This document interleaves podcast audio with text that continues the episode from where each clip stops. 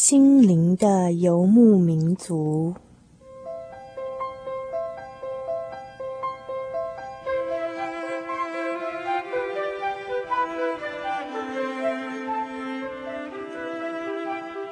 在这个谁都不管谁的后现代社会里，每一个人的心灵都是游牧民族。成长的过程就是寻找的过程。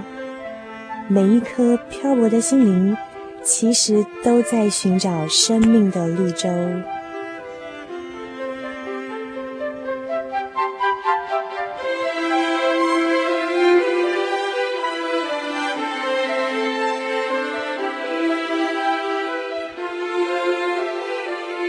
本节目由财团法人真耶稣教会制作，欢迎收听。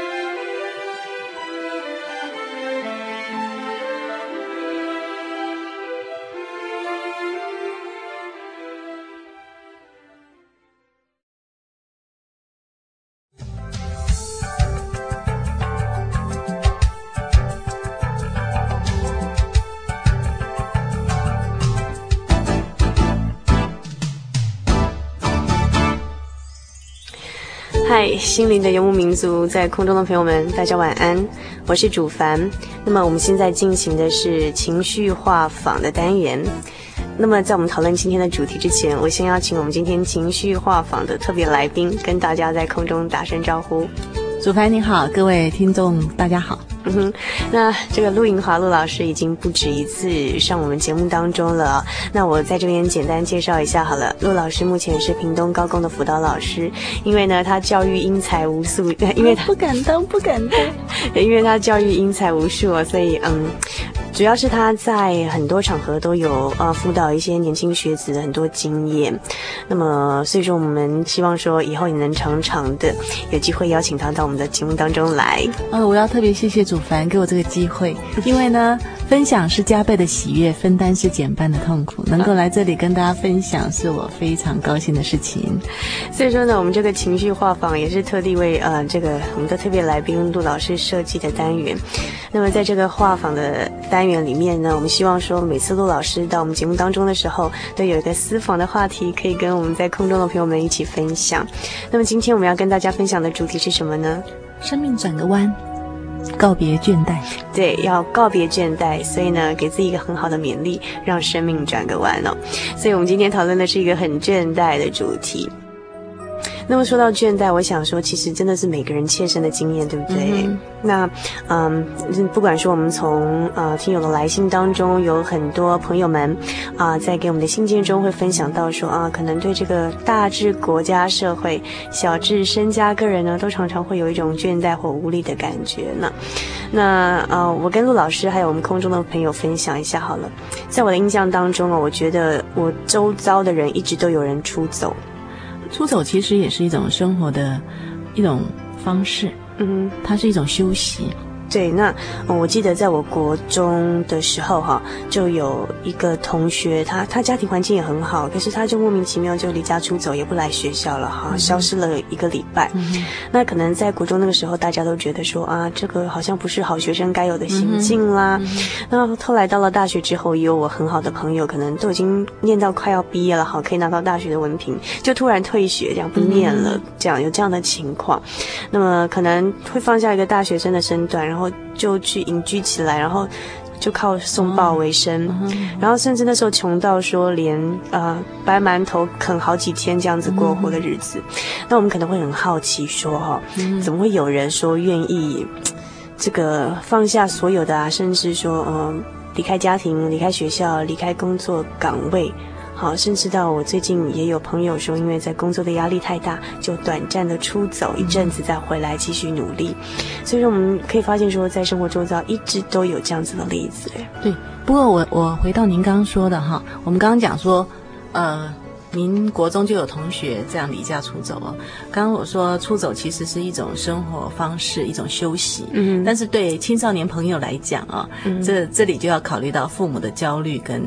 跟跟一些啊担心的地方，对对对，所以呢，呃，对青少年来讲，这不见得是一个很好处理倦怠的方式。嗯、对一个成年人，他能够自我负责，他这是一个休息。就像您刚刚最后讲的，嗯、您的朋友，呃，出去两三天散散心，请个假，嗯，然后这这是一个很好的解决方式。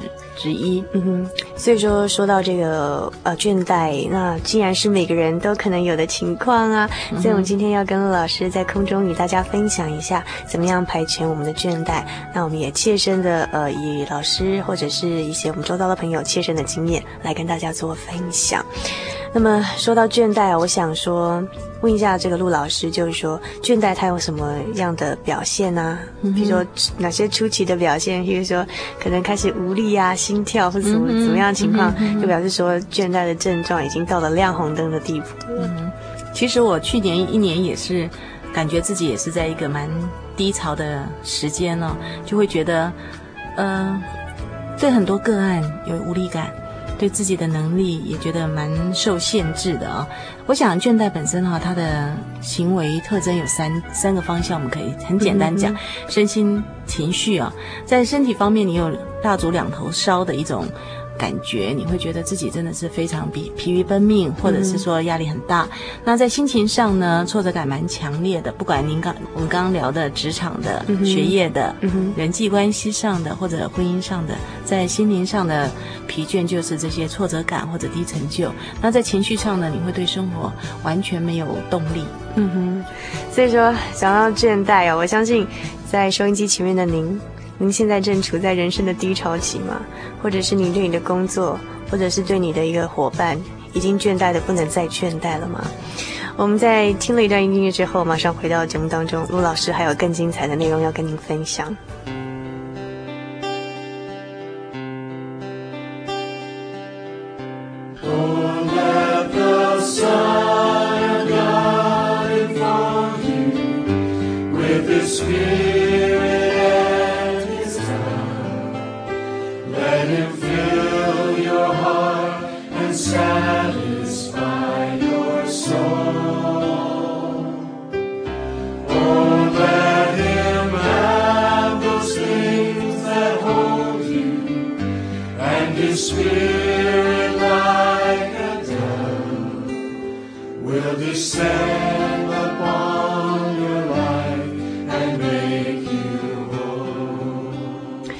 您现在收听的是《心灵的游牧民族》节目，我是主凡，我是陆英华。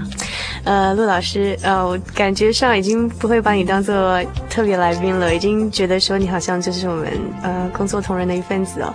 每次来到我们的录录音室外面的时候呢，就会带来和煦的阳光，然后那种很灿烂、谢 很灿烂的笑容以及笑声。都那是因为我们从屏东来，太阳特别大，屏东人很热情的。对，要要讲一下，因为陆老师每次上我们节目都是大老远的从屏东赶到我们的录音室来啊、跟听众朋友们分享啊。他自己的一个人生经历，那每次他来录音之前，在录音室的外面呢，就会给我们这个工作环境点上点燃了一盏高挂的太阳一样那种感觉。那我个人非常欣赏他这样的态度。可是陆老师刚刚也提到说，在去年一年里，他也有经历了人生的一个很倦怠的、很疲倦的一个感觉。那再加上说，陆老师平常辅导了呃无数的个案，所以我相信说，呃，请陆老师来跟我们分享这个倦怠哦，其实是最适合不过了，对不对？呃，我不知道耶。不过我相信倦怠是每一个人都会有的啦。嗯嗯嗯嗯，我想。收音机前的听众朋友，可能有很多人也很能够处理他自己的倦怠。嗯，我们不敢讲说我们处理的是最好的，嗯，只是经验拿出来大家分享一下。嗯，对。那我想哈，我自己在思想到，就是说，其实嗯，自己或我自己周遭的人啊，倦怠的方向啊，大概有几类，不外是说对课业上的啦，嗯，或者是在职场上跟呃这个同事的相处啊，或者是对事情的，也可能是对家庭很倦。带了，对不对哈？从长期这样子跟啊、呃、一个人相处啊，有时候觉得很想把小孩子丢开啊，自己一个人亲近亲近，对不对？有可能是对自己倦怠啊，觉得对自己很不满意，都有可能，对不对？对，真的是这样子。那我们是应该说这样逐一的，譬如说对人啊、对事啊，分开来这样子讲吗？其实倦怠本身哈，我想它牵涉的是各方面的，它绝对不会是因为今天一件事情，然后令你觉得倦怠，他可能是累积下来的一个情绪，然后在某一个定点就引爆了这样的情绪。你先前的情绪没有一个情绪的出口的话，它可能就是一直累积在那里嘛。嗯，嗯，对，所以说其实倦怠不是不见得是一时兴起的，可能绝对不是。很多情绪都是长期累积下来的结果，然后到最后已经受不了了，就反映出一种倦容，就是。可能是肉体上的，然后心灵上的、嗯、情绪上的，通通加在一起，嗯、就让人家活得很不愉快。对啊，像那个歌手李宗盛，嗯哼，嗯他后来到加拿大去，他就是要休息一段时间。不管他当时遭遇的是什么，他的理由就是他需要再休息，然后再重新出发。我想也是一个瓶颈。嗯哼，那我们说，不管是生活上的哈，嗯、不管是知名人或者是无名小卒如你我啦，嗯、对不对？嗯、那有可能说，呃，那不只是这些我们实际周遭的人物哈，在圣经里头也有很多人物呢，有倦怠的这种经历，对不对？对那譬如说，这个我们听众朋友大家都很熟悉的摩西，对，出埃及记的那个摩西，啊哈，他带领那么多的人出埃及记，在管理上，在呃人际关系上，这些都是。呃，对他相当一个大的考验。嗯，我们从圣经上这段经历来讲好了。那我想听众朋友们比较熟悉的，有看过《出埃及记》这个电影吗？那摩西他带领以色列民啊，他啊离开埃及，要到另外一个更美好的地方。可是呢，在还没到达目的地的时候啊，在旷野流浪的时候呢，就有很多人开始抱怨了，对不对？然后这个摩西他是一个领导者，在很多人抱怨的时候，就心里会很不舒服啦。在这个时候倦怠的时候，他的一个表现是怎么样？是不是陆老师跟我们简单的分享一下？哼哼。而摩西带领百姓出埃及的时候，他也是从做中学。嗯，对他来讲，那也是一个相当大的责任。在出埃及记十八章里面，我们可以看得出来，他凡事事必躬亲，结果造成他极大的疲倦，百姓也是怨声载道的。怎么样事必躬亲的一个情况？圣经上是怎么描写的呢？呃。百姓所做的一切事情，或者所需要做决定的事情，都由摩西来协助。那所以摩西一个人承担了所有的事情。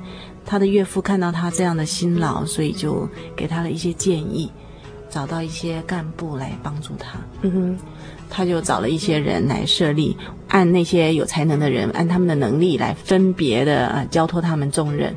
那像这个事情来讲，我们可以看得到，其实，在职场上啊，呃，有些时候我们不管职场也好啦，家庭也好，我们有时候太把所有的责任往自己一个人身上揽，揽到一个程度的时候，当然我们的人的能力是有限的，那我们自然而然的就对对这个事情或对人对自己都会产生一种疲倦。嗯哼。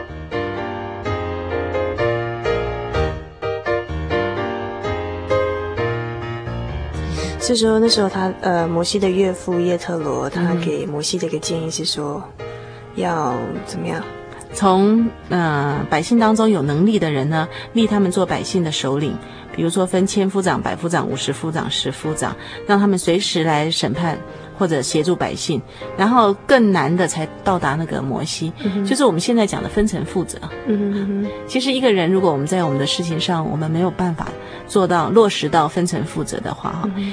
呃，我们自己会把自己累坏了。有些母亲就做得非常伟大，所有小孩的事情她都要全揽，结果小孩子本身不但没有办法学习独立，独立这个这个母亲自己也累坏了。嗯啊，同样的，我们如果说一个同学他一定要要求完美到自己，呃，分数各方面一定百分之百，对，那么这个同学也会把自己给累坏了。对，那经常的挫折会造成低成就，低成就会就会引起倦怠。对，你这样就想到了我以前。其实非常完美主义的，然后，譬如说已经达到九十分了，我就觉得啊，天哪，我怎么没有一百分？嗯，然后对每件事情都用这种态度去做，最后就觉得很累。对，所以，所以完美主义者其其实他，呃，在经常对自己高期盼或者高要求之下，会常常有挫折感，挫折感久了就会变成。您所谓的倦怠，对倦怠。那回到我们刚刚讲摩西这个例子哦，就是说，我们指的是，其实摩西他只要运用一点人的技巧，嗯、就可以把他的工作处理得很好。嗯、可是有时候不见得是对这种工作上的倦怠，有时候是对生命的倦怠，或者是说，好像对这个生命赋予我们有些重担要去完成，一定要对这个负责，对那个负责，然后对自己的生命负责。有时时候是觉得很倦怠，就觉得走不下去，也有这样子的例子，对不对？对啊，圣经上也有非常多的这个例子哦。就摩西，我们这个大家比较熟悉的人来讲哈，事实上也是一样。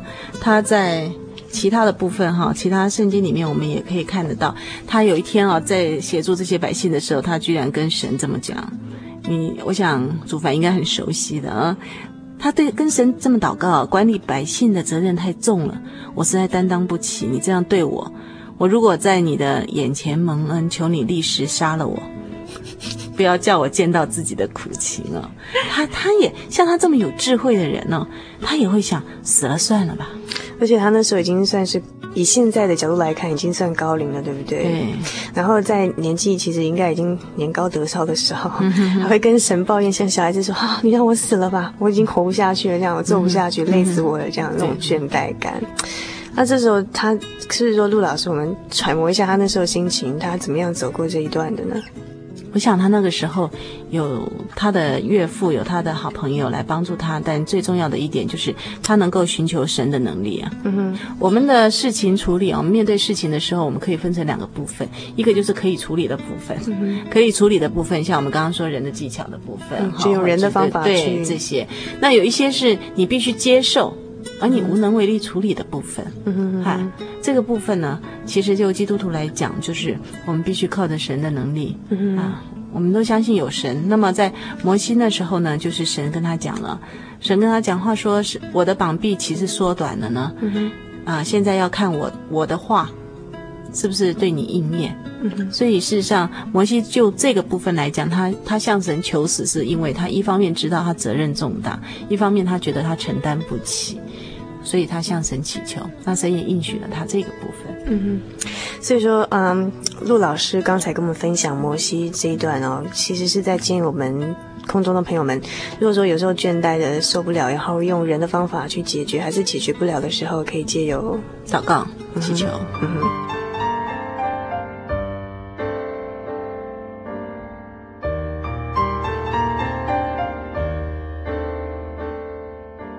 今天陆老师举了摩西这样一个例子哈，其实不管是对人事情上的，还是很无助的情况下的一种倦怠的感觉，提出来其实都是给听众朋友们做一个参考，如何在倦怠中让生命转个弯。所以我们等一下听一段音乐，再回来之后是要讨论说，怎么样让生命转个弯，是转对弯，而不是转到死胡同那个弯里头去。请不要走开哦。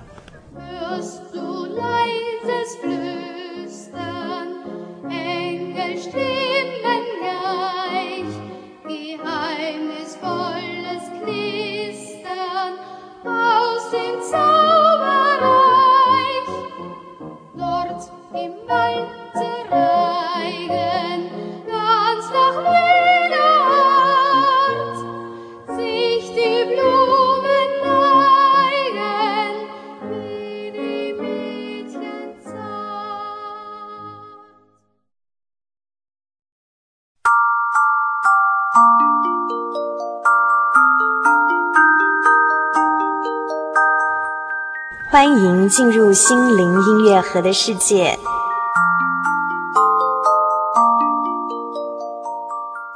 求你听我，我要说话。我问你，求你指示我。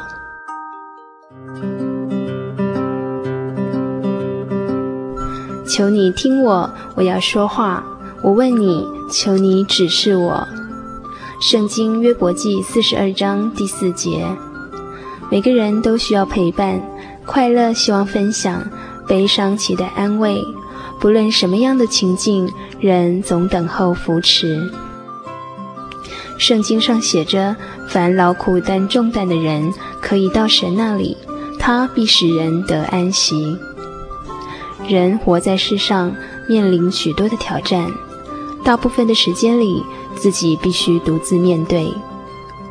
而支持你走过一关又一关的力量，是神无限宽广的臂膀，陪在身旁。他是人类最好的朋友，开口吧，神必垂听，施恩帮助。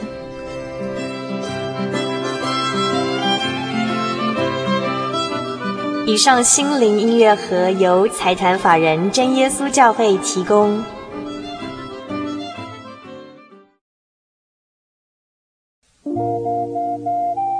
在街上曾经看过这样的招牌“真耶稣教会”吗？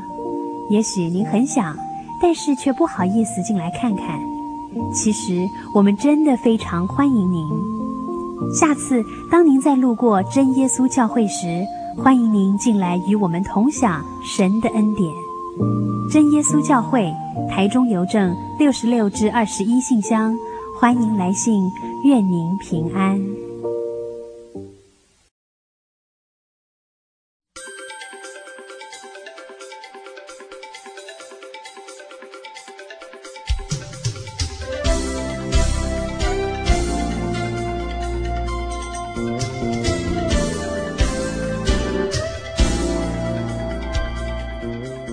您现在收听的是《心灵的游牧民族》节目，我是主凡，我是陆英华，你好。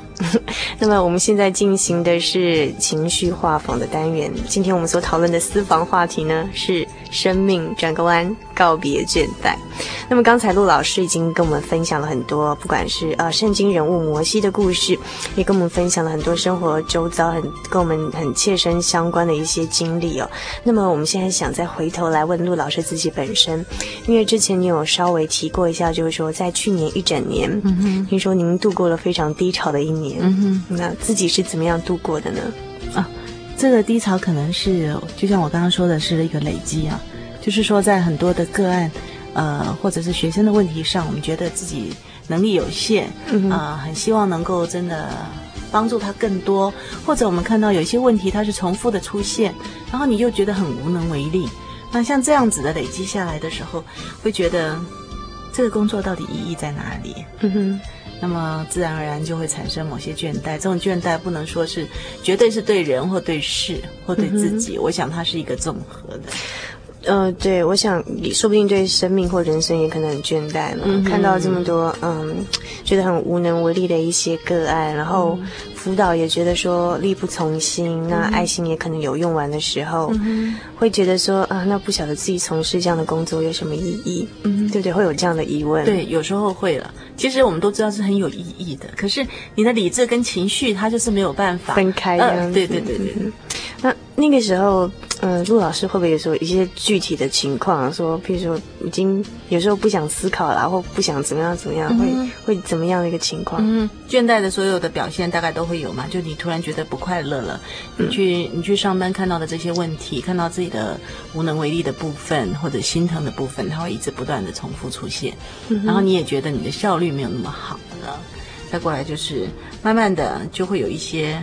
伪装的反应出来，什么叫伪装的反应？就是其实你是蛮沮丧，啊，蛮蛮倦怠的，嗯，可是你装的很嗨的样子？对，然后就也许有一些呃抱怨是别人没有办法配合的啦，或者你会有一些脾气啦、任性啊，或者这些都会慢慢的出来，会不会影响到另外一半或家庭的其他人际关系？嗯，会。但是，但是我会发出求救信号。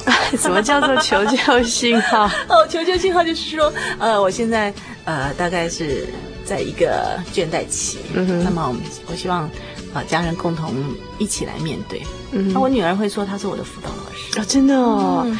也就是说，嗯，陆老师在情绪很嗯很极度沮丧的时候，或是很倦怠的时候。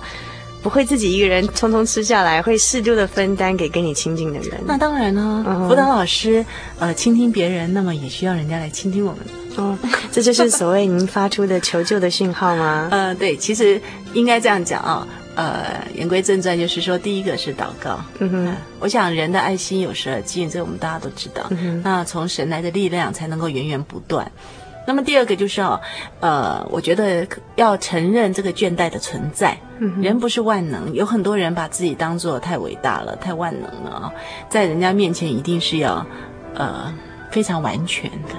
那我想我不是这样子。那承认自己倦怠的呃情况，然后再跟周遭的好友。或者家庭，或者另一半，呃，大家讲一讲，这样子聊一聊。你的亲戚朋友或家人会给你提供，除了聊一聊之外，他们有一些，譬如说怎么样的帮助你吗？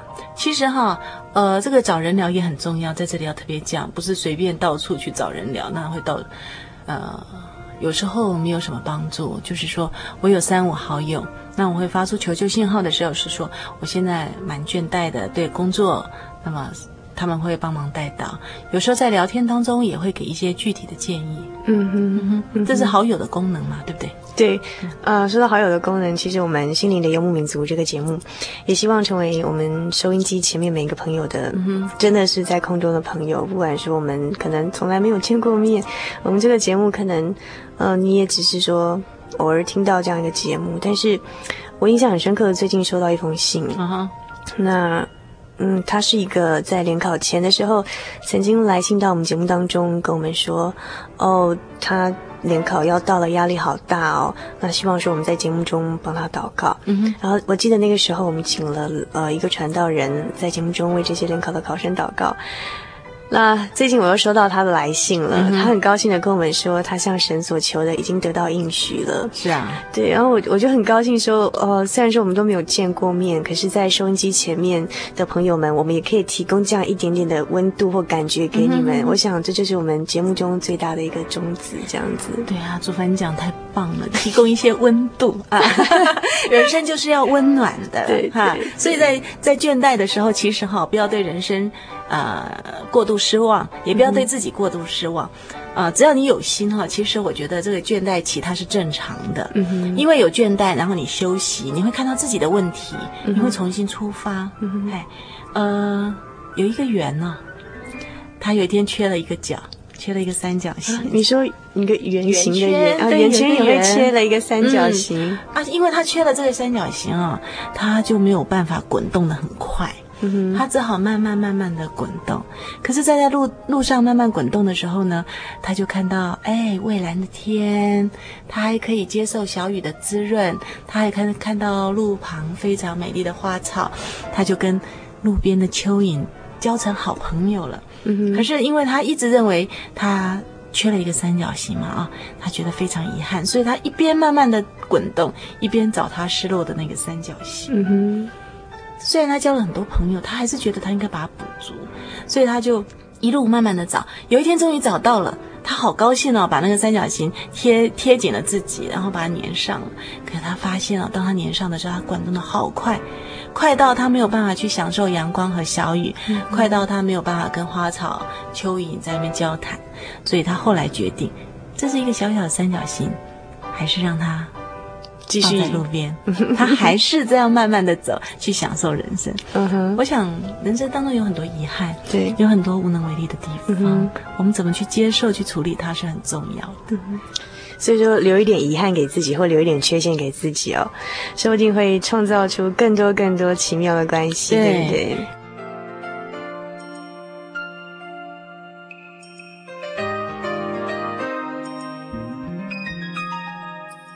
有时候哈，真的是一念之间呐。所以你在倦怠的时候哈，我觉得倦怠的时候看看好书，听听好音乐，好或者呃，如果收音机前面的朋友呢，呃，是还不是基督徒的话，到教会去坐下来听听诗歌，听听传道者讲的话，这些其实都是一个很好的方式啊。有一句台湾台湾话是这样讲哈：坐飞机看云顶，坐火车看风景，坐公车钱较省，坐牛车慢人紧。嗯，就是说哈，你坐飞机的时候，你就看风景，看云顶，哈，云云上的一些变化。那如果你说呢，呃，你坐坐坐火车，啊，时间很长，就看风景。那你如果没有钱嘛，你坐公车，挤一卡信，你的钱比较省。嗯。那如果坐牛车怎么办？坐牛车坐在乡间小路嘛，偶尔可以搬林径踩龙眼。好，就是说，不管你是做什么，那你其实如果你有一个。很悠哉、悠闲自在的心情的话，你你可以把那样子的一个事情，啊、呃，当做一个很美丽的事情。很棒的一段话，就是说，不管我们随时随事随处，都让自己保持一颗喜乐、快乐的人生，然后用这样子个用用这样一个喜乐的眼光去看待任何的事情，嗯、对不对，对？但是在倦怠当中，哈，你要喜乐是很不容易的，对，这这是真的。嗯，所以你要怎么样把自己拉起来？好，这就是必须要靠你自己的那个自制能力了。嗯，那他当然有一些方法。有人呢，他可能去逛逛街啊，哈，就花点钱哈。那有些人呢，就剪短头、剪短头发呀，或者呢，啊，就出国去旅游一下啦，或者去拜访朋友啊。他有很多方式，甚至大睡觉。嗯哼，或者在家里做家事，嗯哼，好，这些都是这这很多体力的消耗或者心灵的休息，它都是一种，呃，让自己可以再出发的一个方式。嗯哼，不过我我得承认，在倦怠期要要让自己再出发，实在是很困难的。对对对，所以说，呃，刚刚我们提到说，陆老师在去年很倦怠的那段时间，哈。特别是一个辅导老师的那种很倦怠的心情，很无力的感觉，是在譬如说在祷祷告当中，或者是三五好友、自己的家人的带祷当中，又度过去了，对不对？嗯那么我们今天谈到这个倦怠啊，我想在我们结束之前，请陆老师呃，能不能明确的给我们一个窗口啊，或者是用简短的几句话，给我们心里头都留留有一点勉励，这样子呢？哦，讲勉励不敢当了。今天主凡给我一个呃很好的机会，能够在这里讲，辅导老师也有自己呃情绪倦怠的时候，嗯、这倒是真的啊、哦。每一个人其实都有了啊。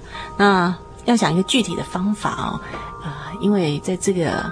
很优美的环境里面啊，就想到一个口诀，我们可以试试看的哦，叫做呃烦恼啊，烦恼要消除，一二三四五，我就用这五点，我们互相勉励啊，哈、嗯，不敢讲说还有押韵流，对呀、因为我觉得我常常觉得分享哈是加倍喜悦，分担是减半痛苦，那么我们在这里这样子分担呢。啊，希望能够减半我们彼此的，呃，在倦怠时候的一个痛苦啊。啊，一二三四五，那一呢是一个信仰。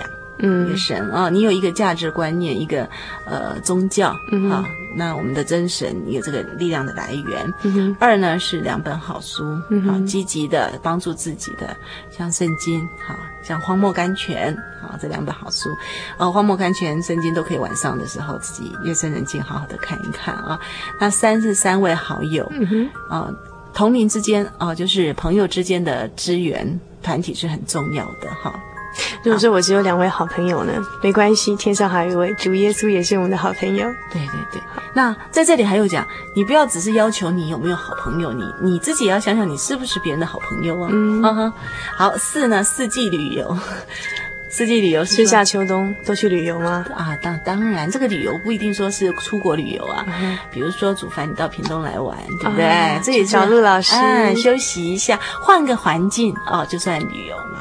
哦，这样子，而且出去到到不同的人家去拜访不同的朋友，分享一下，又可增进友谊，又可增长见识，何乐不为？嗯，而且还可以离开现有的工作环境跟生活，哈、哦，重新再出发。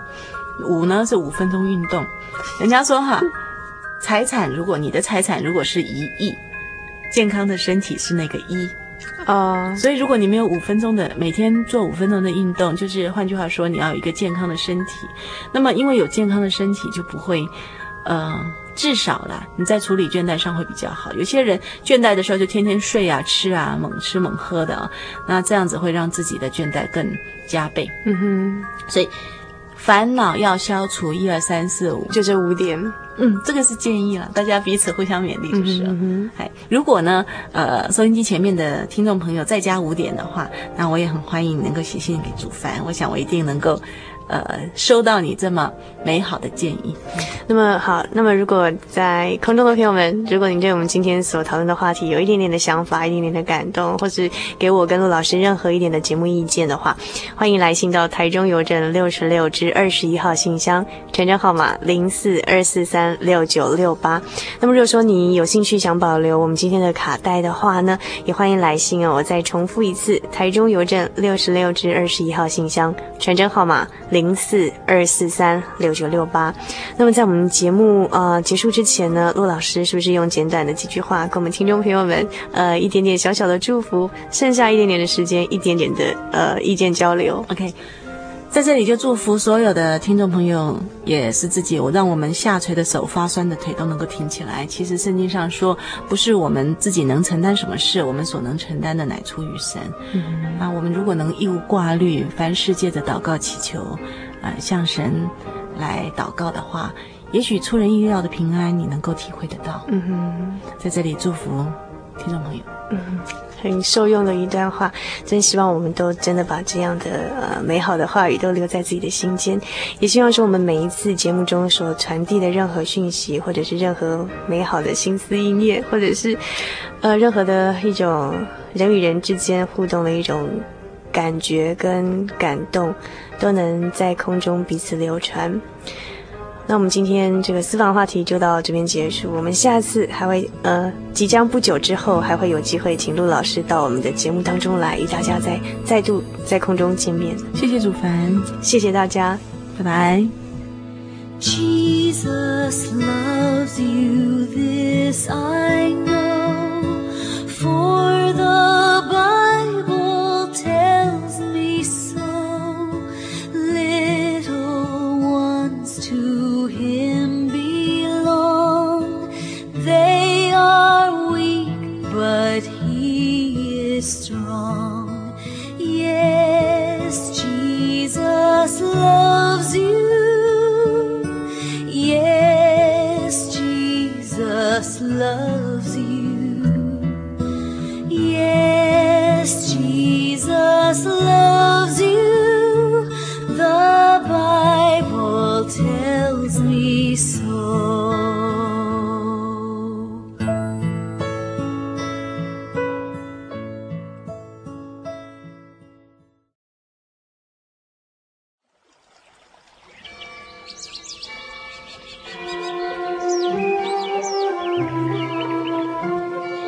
在这个地方，您可以找到生命的平安。在这个地方，喜乐就像泉水一样源源不绝。真耶稣教会总是敞开大门，欢迎您的加入。耶稣的爱是你我都可以享有的。真耶稣教会，台中邮政六十六至二十一信箱。欢迎来信，愿您平安。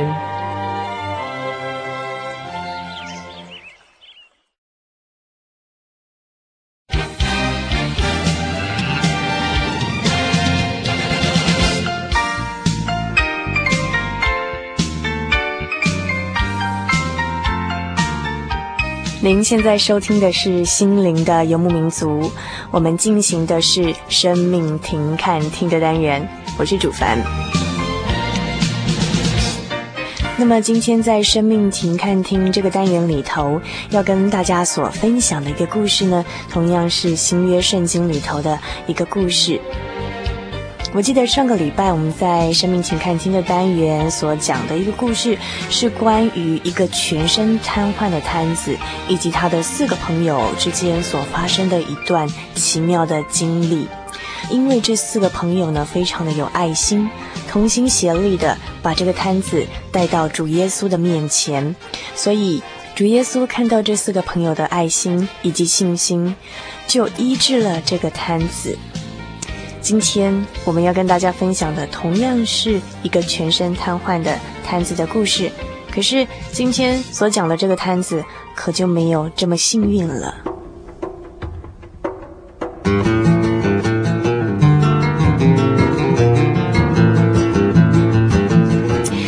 事发生的经过是这样子的：有一天呢，耶稣他来到耶路撒冷这个地方。那在耶路撒冷的附近有一个叫做毕士大的池子，毕士大在希伯来话的意思哈，就是嗯怜悯跟同情的意思。那这个毕士大池，相传只要这个水呀，池子里头的水被天使搅动的话，那么不管任何疾病的病人，只要先下到这个池子里头的人，就可以得到痊愈，不管你生的是什么样子的病。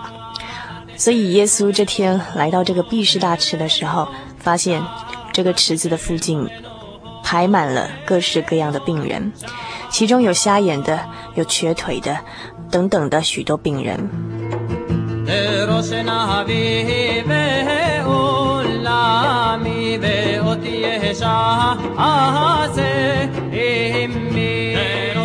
其中呢，耶稣注意到了中间的一个病人。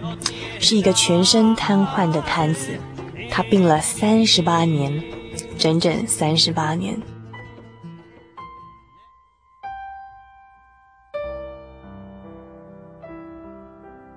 我相信我们健康的人哦，很难想象一个全身瘫痪的瘫子，手脚不能自由行动的那种痛苦，我们真的是很难想象的。那耶稣看见这个瘫子躺着，知道他已经病了很久了，就问他说：“你想要得到医治吗？”这个病人这个时候就说话了，他回答说：“先生啊，当这个池子的水搅动的时候，没有人把我放进池子里头，我正要爬进去，可是总是有人比我先下去。”我们可以想象，因为他是一个全身瘫痪的瘫子，他在这个池子旁边等待了这么多年。每每当天使在搅动这个水的时候，一定是各式各样的病人争先恐后的抢着爬进这个池子里头。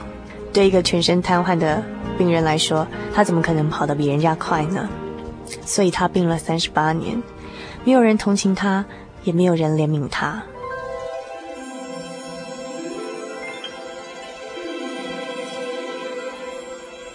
就在这个时候，耶稣怜悯他了。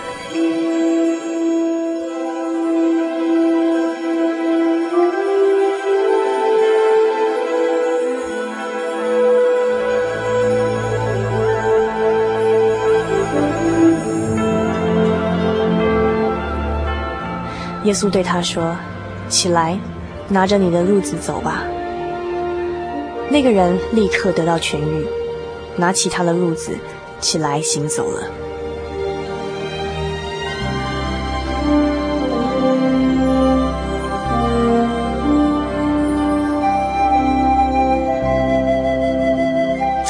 今天所分享的这个毕士大池旁边这个摊子的故事，我想要跟大家谈谈这个小小的人物。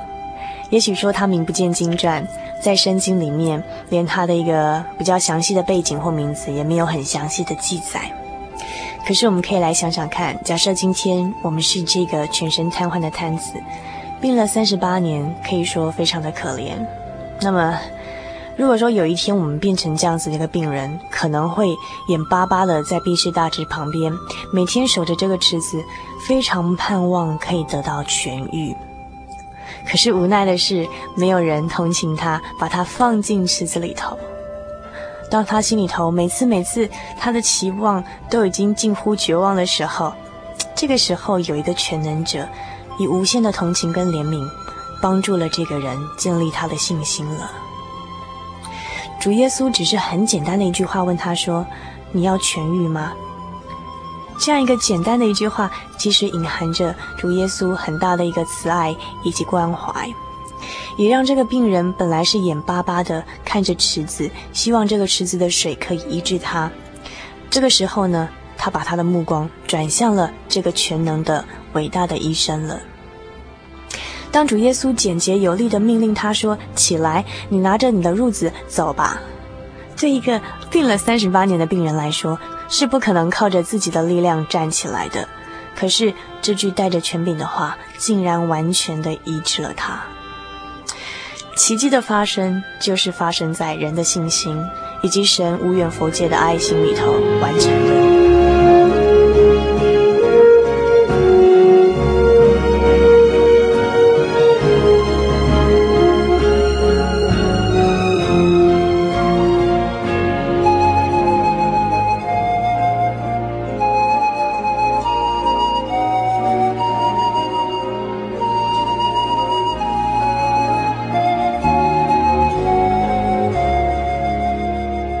我们再从头仔细的回想这个故事哦，在毕士大池旁边躺着趴着的许多病患中，有瞎眼的，有瘸腿的，各式各样的病人。可是主耶稣唯独挑选了这位病了三十八年的全身瘫痪的瘫子来医治哦，是因为这个瘫子他完全的无能，而且病了这么多年都从来没有得到医治过，所以他内心的痛苦非常非常的大。所以，神医治的大能通常都是彰显在这些极度绝望的病人身上。